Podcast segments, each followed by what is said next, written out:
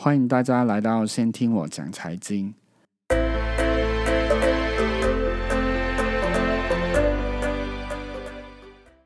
本节目所提供的资料和内容只供参考，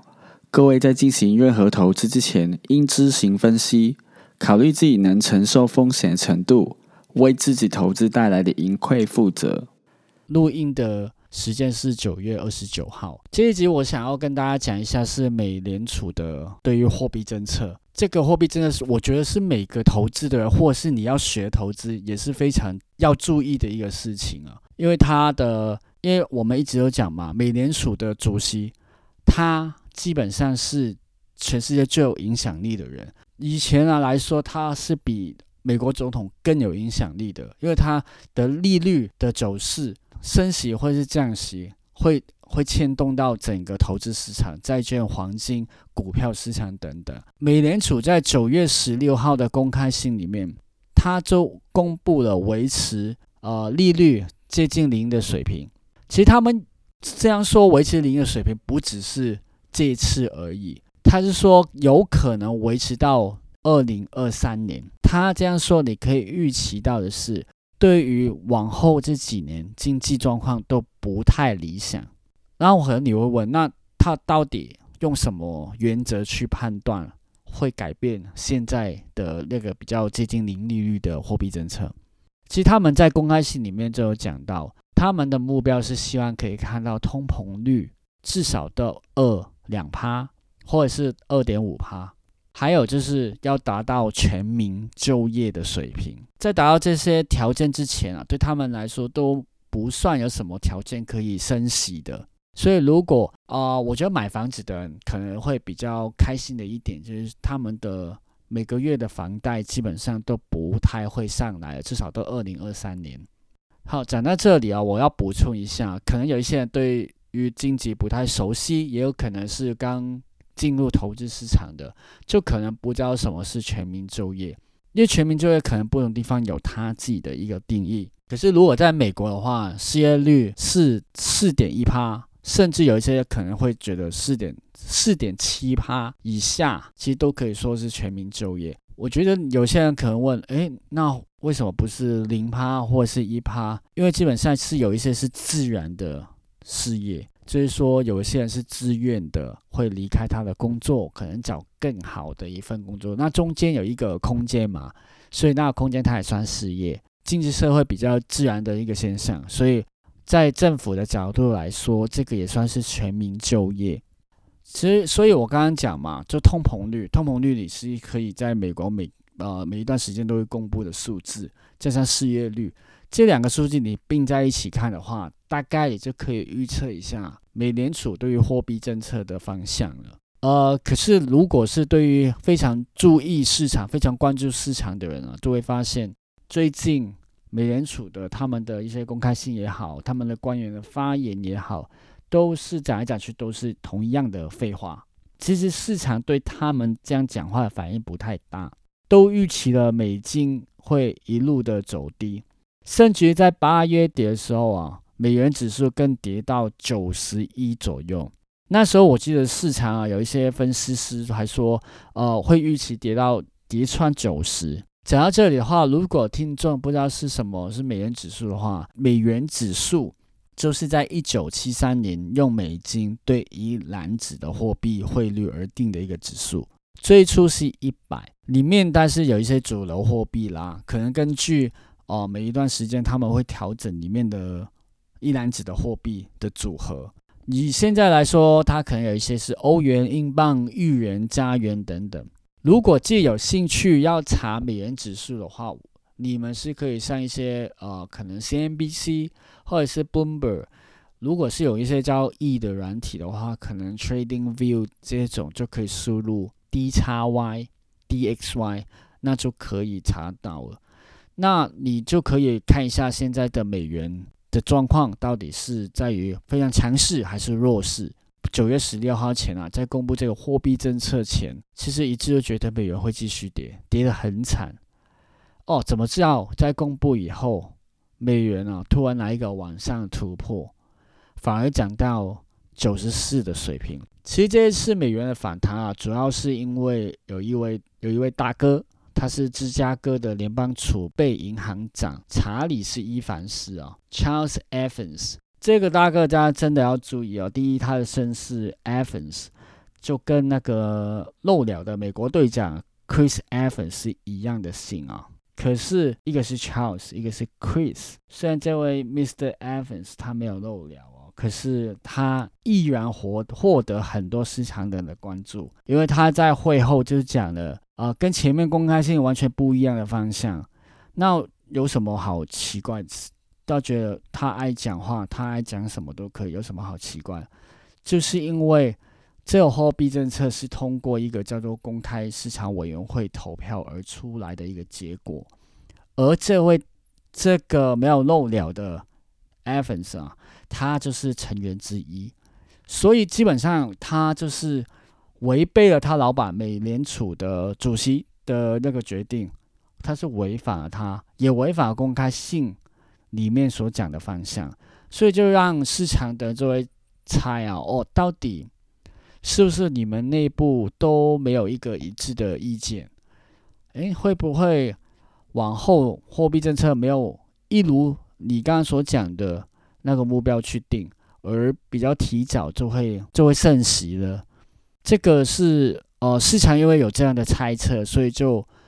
立马美元指数就往上往上拉了，也是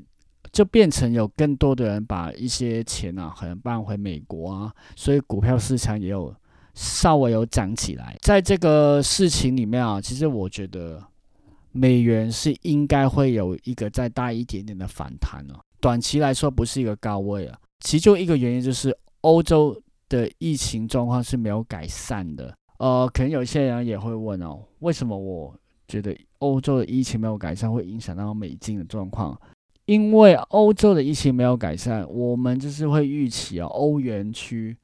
会比较对货币政策会更宽松一点点，会。可能印更多的钞票，会把利率有那么低就压那么低，也会比较长时间了，会导致美元跟欧元比起来会比较强的一个状况。可能大家都知道嘛，汇率这个东西就是一个比较的一个概念。欧元比较弱，美元没有变的话，美元相对来说就是比较强的一位了。所以这个时候我会这样看呢，在中短期里面，我会手握比较多一点点的美金，就是说，如果我手上的台币，我会多换一点点美金做准备。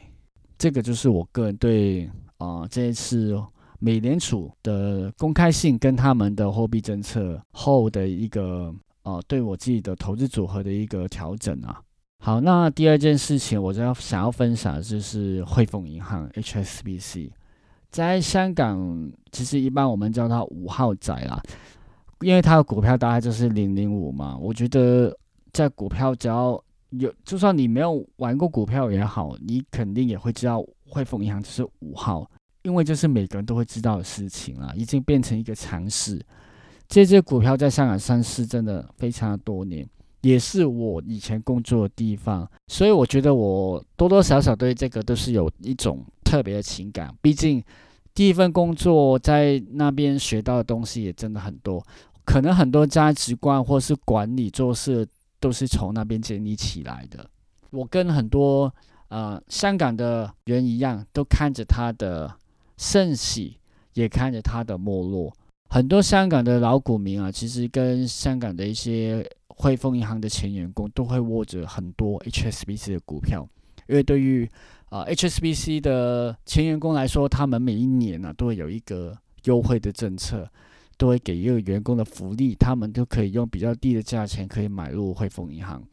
其实我以前工作的时候，我就一直跟同事说，我是建议不要买的啦。你要买银行业，我觉得你要买也买对家，例如说买渣打银行、买买花旗银行，就不要买汇丰银行。你知道为什么吗？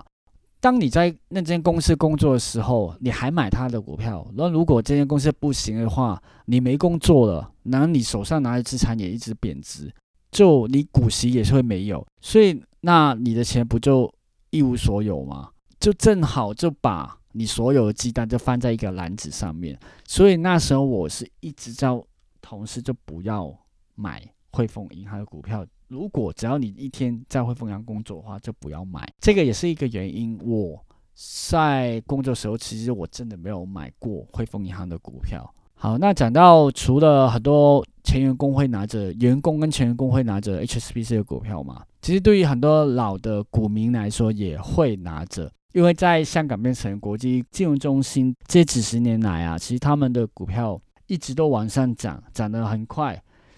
如果跌的话，永远都是调整而已，所以一路涨也会一路去发股息啊。这个状况是一直到金融海啸前一年，就是说。二零零六年，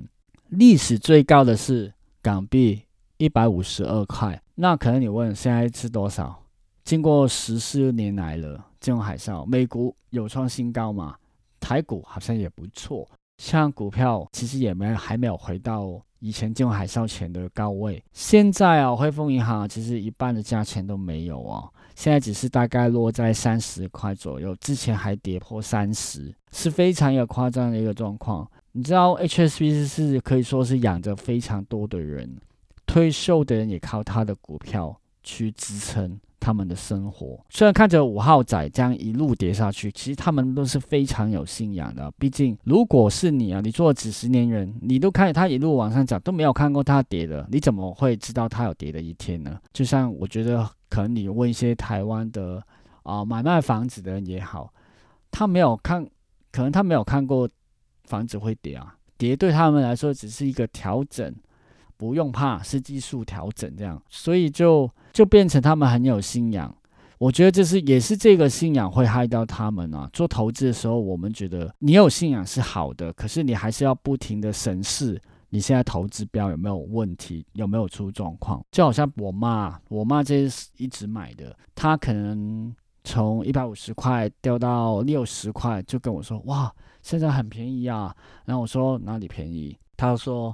呃，股息五趴，你每年可以分股息，不就很好吗？你现在拿去什么定期呀，那些你哪里赚得到五趴？我没有跟他说我加密货币可以比他赚赚更高啊，我觉得我怎么解释他都不懂。我先跟你假设，这是他第一，他会继续发股息；第二就是他五趴不变，我就假设这两个点。可是。现在股票就是跌下来啦，价格当年的一百五十块哦的五趴是七点五块一年每一股，可是现在是三十块一股的五花是一点五块，所以根本就不能比啊！七点五块跌到一点五，你如果你是靠着这个钱去退休去过活的话，你觉得没有影响吗？绝对有啊！所以我觉得现在这个假设根本就是不成立的。还有就是正好啊，我之前已经这这么跟他讲了，可是正好在近年，就是 HSBC 就收到英伦银行的书面的通知，就是要求他不要。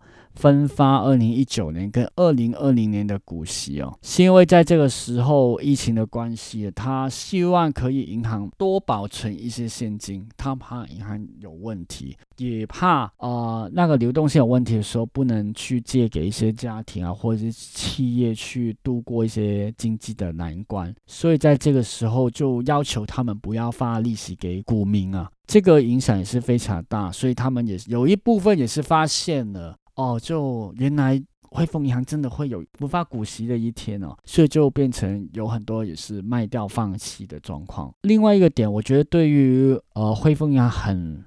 不利的地方，就是说现在中美的冷战嘛，我可以说是冷战的过程中，其实汇丰银行是在风眼当中，就夹在中间呢。因为我记得呃，其实路透社也有报道。那时候汇丰在二零一六年的年底，跟应该是二零一七年啊，就配合美国司法部对挖回的调查，他就配合。你可能会说，为什么汇丰银行会那么蠢去配合？其实汇丰银行就是因为他一路以来就是美国会调查汇丰银行有关于黑钱的问题，所以他为了换了他们不调查他们洗钱，所以就跟美国司法部去配合。可是这个举动就会变成中国大陆政府就会不爽嘛，所以就会把那个汇丰列入不可靠的实体名单。进入这个名单以后啊，对于汇丰银行在啊香港或是大陆的发展是。有一定程度的影响的啦。我是觉得，为什么这件事情会对呃汇丰银行会那么大的影响？因为汇丰银行其实一直都强调全球金融、地方智慧，所以它是全球性的去讲。可是，呃，我觉得最大的问题就是它不能得罪美国，其实也不能得罪中国大陆，因为集团的盈利大部分就来自于香港。我记得我还在工作的时候，可能香港的占集团的盈利是三分之一。香港一个那么小的城市，就占了汇丰银行整全球的业务的盈利三分之一哦。这个是我以前工作的时候。可是你看，现在二零一九年呢，它最新的财报就是说，汇丰香港税前的利润是一百二十亿美元，贡献了集团九成的盈利。欧美的业务都在亏损啊，只有香港是可以站得住，只有香港在赚，都亏给外面的。所以，如果说中国政府不支持汇丰银行在香港或者是在大陆做生意的话，那九成的盈利谁来补这个洞？我们可以看得到啊，就是他在这这一场中美的对战里面，他就刚好是真的是在风眼中间，他是处于一个非常困难的一个情景啊。因为他也不能得罪美国，因为美国很多什么汇款的东西啊，或者是调查他洗钱呐，的确啊，美呃汇丰银行确实有很多洗钱的问题啊，这个往后可能可以再讲。可是他在大陆，你说哦，那他能不能放弃欧美的业务，直接去大陆赚钱就好啦？既然如果大陆崛起，又可以赚到那么钱那么多钱的话，可是我觉得也不一定可以。因为你看，其实以大陆的银行来说好了，什么工行啊、建行啊、中国银行那一些，他们基本上都没有赚钱的，他们赚钱能力都非常非常的低。如果你汇丰银行去大陆，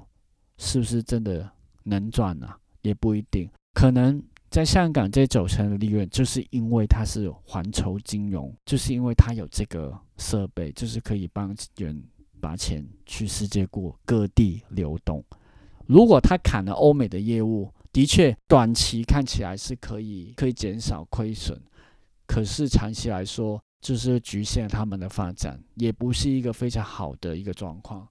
我这十年来啊，我其实一直都是每个人问我汇丰这个问题啊，我都是叫他啊，就不要买了，就当做没有这件股票就好了。在加加上中美关系那么差的状况底下，就千万千万千万不要碰 HSBC。我的角度就是说，宁愿错过也不要难过，因为买了你真的会很难过。你看着，如果你十年前没有买汇丰银行，你是买了腾腾讯，那那个是不一样的状况，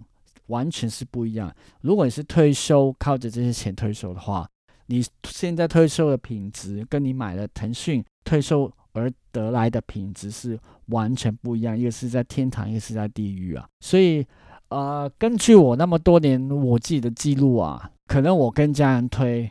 或是我自己买的一些股票，我自己觉得有前景，可以赚的，不一定大赚。可是我教他们不要买的，就我觉得真的不要买会比较那个比较准。啊，包括那个恒大啊，还恒大地产啊什么，我觉得恒大地产还是往后可能可以开机来讲的，因为它的呃负债非常的高。好，那由于时间的关系啊，我这一集就讲到这里而已。我希望下一集其实我会讲，呃，我的偶像啊，第一集有讲到的 Chamath Palihapitiya 的投资的一一间公司叫 Open Door，在美国上市的。它的啊商业模式也是非常的有趣，这样像我会讲一下它怎么推销这间公司。我觉得在每一个呃在商业社会有机会做到简报或者是业务的人，我觉得都要学，因为真的是一个非常好的一个 sample，真的非常的可以学习的一个地方哦。那这一集到这里差不多喽，啊，谢谢你们的收听，下一集见，拜拜。